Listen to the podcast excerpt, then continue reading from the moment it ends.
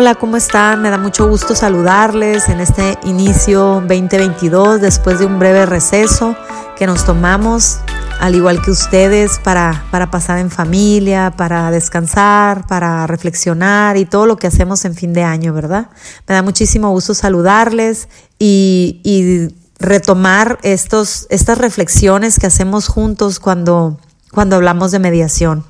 El día de hoy el tema que, traigo para ustedes se llama los intereses que están en juego en un conflicto. Y se refiere a estos intereses que las partes tienen en lo profundo y que no han sabido expresar o plantear de una manera asertiva para poder solucionar sus conflictos. Como mediadora y negociadora profesional, yo he comprendido que es de suma importancia indagar en estos verdaderos intereses que se encuentran en lo profundo de un conflicto y que están en juego y que si no se atienden de una manera correcta van a impedir que el, que el conflicto pueda resolverse. Las personas en ocasiones no han comprendido sus verdaderas necesidades y mucho menos las de sus oponentes para darse cuenta que es tan frecuente que ni siquiera necesitan lo mismo y que podrían perfectamente colaborar el uno con el otro para suplir las necesidades del otro, de su oponente, al que le llaman su oponente, y éste a su vez haría lo mismo.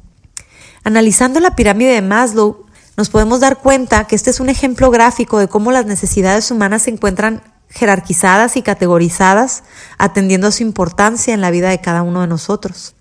Muchas ocasiones los intereses que están en juego son económicos. Incluso hablamos de intereses de seguridad en el porvenir, como si fuera posible garantizar el porvenir. En otras ocasiones los intereses son sobre bienes escasos y su distribución.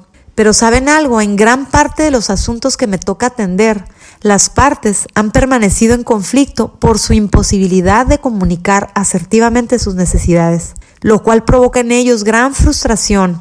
Incluso los, los, los mantiene indispuestos a escuchar con interés para comprender al otro.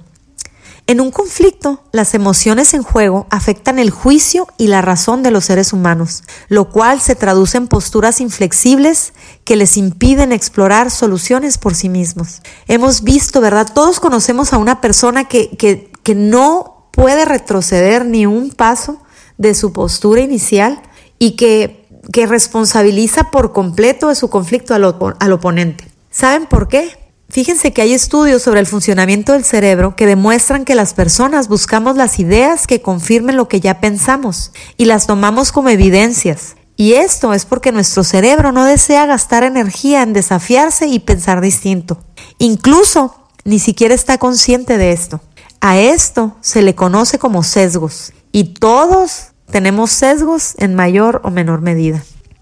Es por eso que la mediación es una negociación asistida por un tercero neutral y que tiene gran éxito debido a las poderosas herramientas que utiliza, tales como el diálogo, la escucha activa de las ideas del oponente y la empatía.